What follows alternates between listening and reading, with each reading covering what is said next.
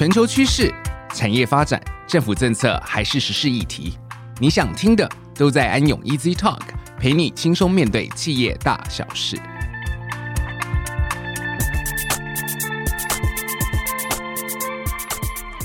各位听众，大家好，欢迎来到安永 Easy Talk，我是安永咨询股份有限公司数位与新兴科技服务的资深经理黄尚恩 s 黄。今天我们将探索一个令人振奋的主题。台湾金融业与英国金融科技的协作潜力。我们很荣幸能邀请到英国在台办事处经济合作与发展处的长官 Shyam Desai 来到安永 Easy Talk，跟大家共度今天的时光。我们请 Sean 和大家打声招呼吧。Let's welcome Sean, our greatest honor from British Office Taipei. We are truly grateful to have you here, Sean. Thank you, Sean. It's a pleasure to be here. Hello, everyone. My name is Shyam. I'm the head of the Economic Cooperation and Growth Team at the British Office Taipei. My role focuses on promoting economic relations and facilitating policy collaboration between the UK and Taiwan. I'm very excited to be here to talk about a recent project which explores the potential of UK fintech innovation in Taiwan's financial landscape. 谢谢 Sean。Sean 担任英国在台办事处经济贸易合作部门的负责人，他的主要职责专注于英国和台湾之间的贸易关系，以及促进政策层级的双边合作。他表示非常开心可以跟大家分享最近进行的专案， 好，这个专案探索了英国金融科技创新在台湾金融领域所用的潜力。Thank you, Sean. We truly appreciate having you here. 在接下来的节目中，我们将探讨以下主题：英国金融科技的创新和发展，以及台湾金融领域对于金融科技的需求。我们相信这些讨论将有助于我们更好的了解英国金融科技公司对台湾金融市场的潜力以及影响。In this project, we discover a better understanding of fintech applications in Taiwan's market through surveys, interviews, and external researches. In Taiwan, the financial sector is highly regulated, which can present both opportunities and challenges for UK's fintech innovation. One important aspect that we should consider is the concept of trusted AI, ensuring that adoption of AI technologies in financial sectors is reliable, transparent, and fair. We have witnessed a brief development in AI regulation both domestically and internationally, with an increasing focus on ethical AI practice right now. And I would like to ask our guests to briefly share their insight into regulatory environment and government initiatives supporting fintech development in UK and Europe. 在台湾，其实金融业受到相当严格的监管，对英国金融科技创新其实是一个机会，也是挑战。呃，最重要的一个面向其实是最近可信任 AI 的浪潮崛起。 我们应该确保 AI 技术在金融领域采用的是可靠、透明且公平的。我们见证了国内外短暂的 AI 监管进程，那现在将会着重于道德面的 AI 应用。啊，现在我想要请 Shyam 简要分享一下对英国和欧洲金融科技发展的环境以及政府应对措施的相关见解。In the UK and Europe, governments have implemented various regulations to foster fintech adoption. These regulations cover areas such as data protection, cybersecurity, anti money laundering, and consumer protection. Additionally, regulatory sandboxes have been established to provide a controlled environment for fintech startups to test their innovative solutions under regulatory supervision. 谢谢 Sean。Sean 表示，目前在英国和欧洲，为了促进金融科技的应用，其实各个政府都颁布了相关各项的规范，包含数据保护、包含网络安全、洗钱防治以及消费者保护等等。 并建立了监管沙盒来提供金融科技创新公司一个可控的环境，测试他们的创新解决方案。Thank you, Sean. It's clear that both Taiwan and UK European government are actively engaged in regulating and supporting the fintech sector. We have covered the overview of current state of fintech in Taiwan, highlighting the key areas of growth and innovation, the Taiwanese government's effort in pushing fintech development, the shifting technological landscape and the regulatory environment all contribute to the exciting opportunities and challenges in this field. 台湾金融科技重点介绍了成长和创新的关键领域，台湾政府推动金融科技发展的努力、科技变革中的转变以及监管环境，都对这领域带来令人兴奋的机遇和挑战。接下来， 我们将继续探索英国金融科技供应商在台湾市场潜在的关键成功因素，以及他们在金融创新方面的优势是什么。It's fascinating to see the developments in both Taiwan and UK when it comes to fintech. The UK has been known for its successful fintech companies. In your opinion, what are the key factors that have contributed to the success of UK fintech provider in their home market? Sean, 当谈到金融科技时，看到台湾和英国的发展，真的是非常令人着迷啊！英国以其成功的金融科技公司在世界广受知道。在您看来，有哪些关键因素促进了英国金融科技公司在本土市场上的成功？Absolutely. As I mentioned earlier, the UK has created a favorable environment for fintech innovation. One of the key factors is the presence of a vibrant startup ecosystem supported by access to capital, incubators, and accelerators. The UK's regulatory framework, particularly the regulatory sandbox, has also played a crucial role in fostering innovation by allowing fintech companies to test their solutions in a controlled environment. Moreover, the close collaboration between the government, financial institutions, and fintech startups has been instrumental in driving the success of UK fintech. The government has actively supported initiatives to promote open banking, digital identity, and other key areas of fintech.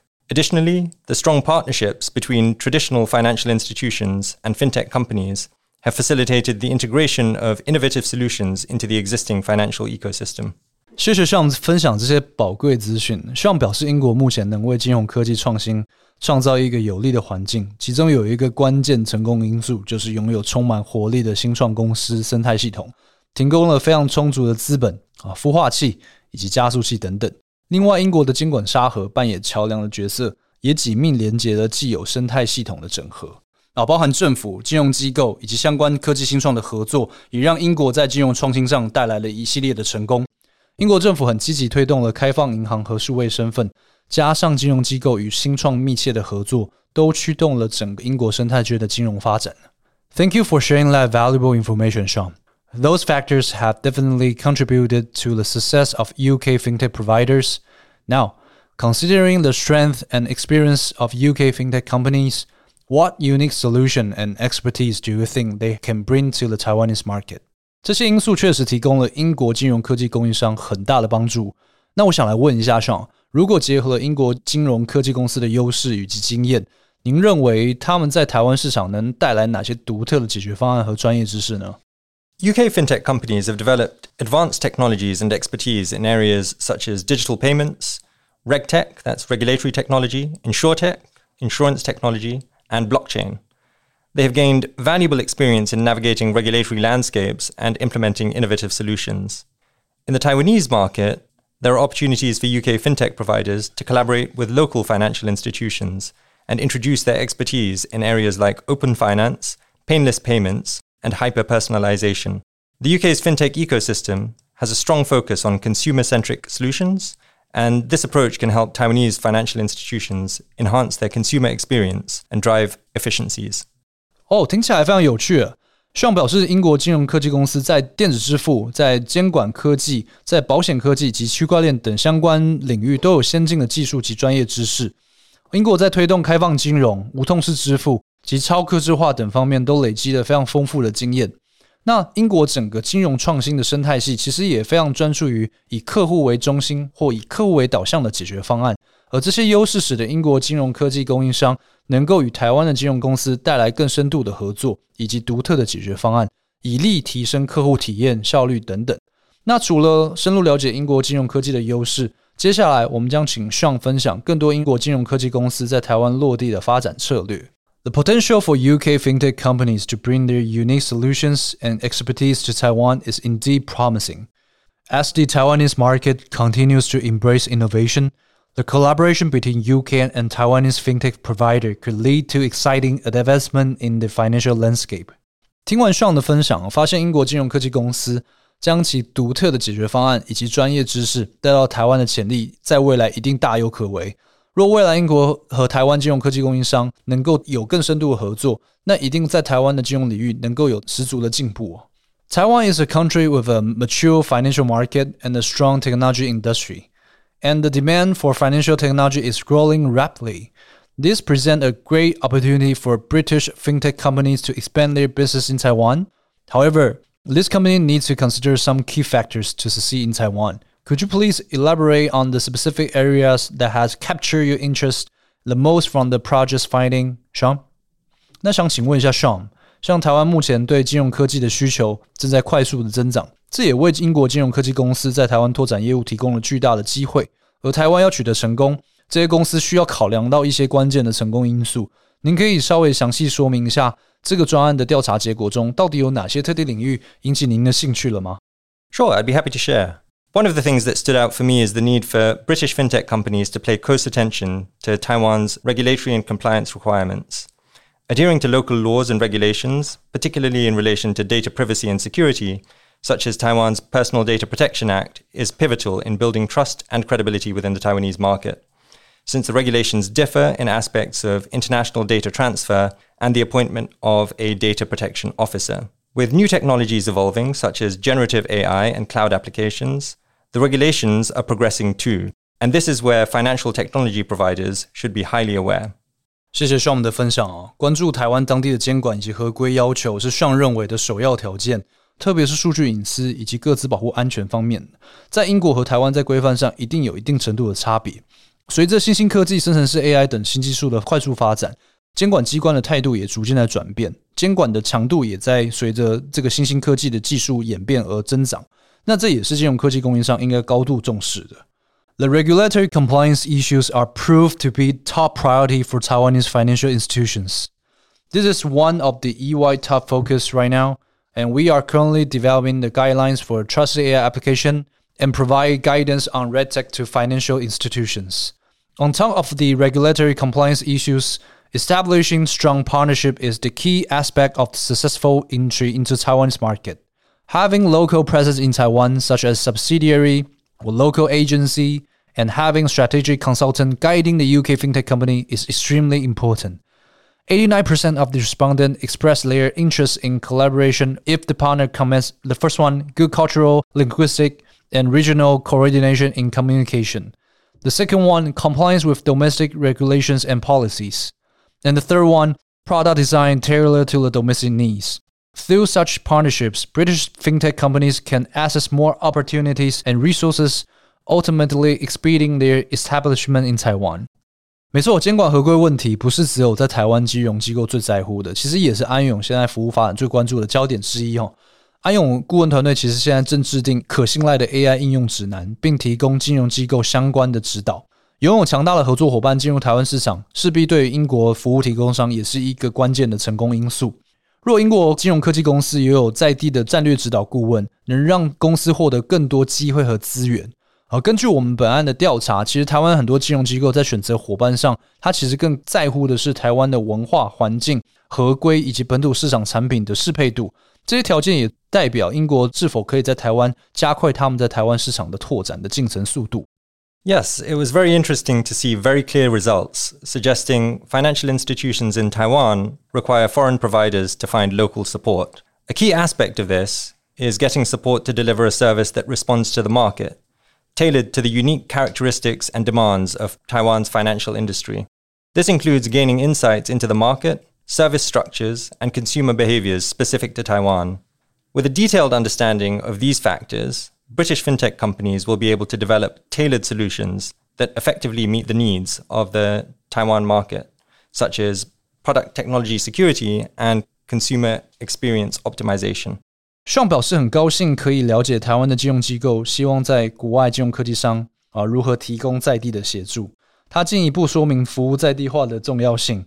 对于英国金融科技公司而言，彻底了解台湾金融产业的特色和需求是非常重要的。 这包含了解台湾的市场、服务架构、消费者行为。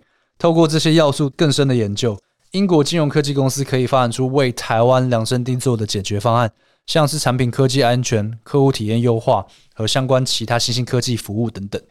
You are right, Sean. Comprehending Taiwan's fintech ecosystem and competitive landscape is crucial. Taiwan boasts a thriving community of local fintech companies that possess inherent advantage in the domestic market. Therefore, British fintech companies should invest time in studying their competitors, identify their own unique strength, and adapting their strategy to suit the local market environment. 了解台湾金融科技的生态圈和竞争环境，对英国金融科技公司是至关重要。 因为台湾在地的金融科技公司其实已经存在先天优势。如果英国的金融科技公司要妥善的进入台湾，势必要花更多时间去投入研究在地的台湾竞争者，了解他们的竞争优势在哪里，以及在地化英国的选项到台湾，变成台湾落地的解决方案。好的，作为以上这个谈论到台湾是一个成熟的金融市场和强大的科技产业国家，日益增长对于金融科技的要求，其实还是必须考量到一些关键的合规因素。当然，这些合规除了法规以外，台湾的金融业还会有一些工会的遵循指导规范等等，都需要一并做考量。这是英国公司进到台湾金融市场必须取得信任的关键。那当然，第二点，建立本地的驻点哦，当地的服务团队也是至关重要的啊，包含设立分公司、设立代理商，与台湾的策略顾问合作，都是拓展台湾市场的有效成功因素。那我们相信，呃，英国金融科技公司应该找到自身化的差异，去提供符合当地市场环境的在地化服务。In summary, in this episode, we discuss UK fintech success and their strength in innovation. The UK entrepreneur ecosystem, capital support, and incubator had contributed to their success. UK fintech provider had the opportunity to offer unique solution in Taiwan, with expertise in digital payments, regulatory technology, insurance technology, and blockchain, etc. They can improve customer experience for Taiwanese financial institutions and to UK fintech providers. We encourage exploring Taiwan market, understanding local regulatory requirements and dynamics, and build up the strong partnership with local firms. Considering establishing a subsidiary or working with trust agency is the most crucial factor to become successful company in Taiwan. I would like to express my gratitude to our guests for sharing their insight and expertise on this topic. Their contribution have provided us with the better understanding of the potential synergy between UK fintech and Taiwan's financial landscape. Thank you for joining us today. 节目也到了尾声，我们今天讨论英国金融科技公司的成功及其金融科技创新方面的优势。他们的创新环境、资本支持以及孵化器等等，都造就了英国金融科技的成功哦。包含在数位支付、监管科技、保险科技、区块链技术等等的领域。